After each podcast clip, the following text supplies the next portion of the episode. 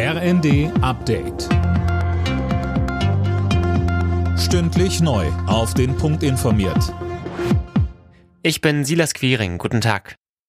Zum Start der Weltklimakonferenz in Ägypten hat Klimaschutzminister Robert Habeck erklärt, dass die Konferenz ein Erfolg werden muss.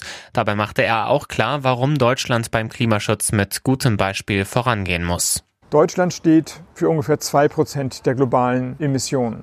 Warum muss sich Deutschland so reinhängen?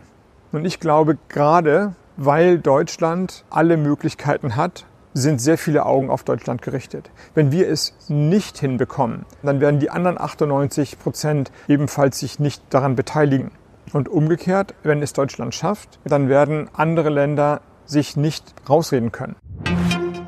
Der Deutsche Lehrerverband fordert mehr Spielraum für die Schulen in Sachen Corona-Schutz. Unter anderem sollten Schulen selbst über eine Maskenpflicht entscheiden können, sagte Verbandspräsident Meidinger den Funke-Zeitungen. Mehr von Tim Pritztrupp. Wir müssen unbedingt darauf vorbereitet sein, falls die Infektionszahlen nach dem Ende der Herbstferien wieder stark ansteigen, so Meidinger.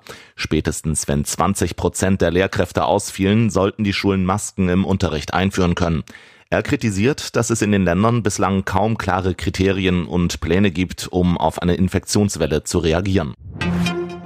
Die Union bleibt in Sachen Bürgergeld trotz Nachbesserungen skeptisch. CDU-Chef Merz schreibt auf Twitter, aus dem für sich selbst verantwortlichen Bürger wird mit dem Bürgergeld mehr und mehr ein Versorgungsempfänger. Zum Jahreswechsel soll das Bürgergeld Hartz IV ablösen.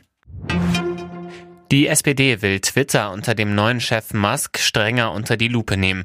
Digitalpolitiker Jens Zimmermann kritisiert in dem Zusammenhang vor allem den Rauswurf der Hälfte der Belegschaft. Twitter werde so die gesetzlichen Anforderungen an die Moderation nicht erfüllen können, sagte er dem Handelsblatt. Alle Nachrichten auf rnd.de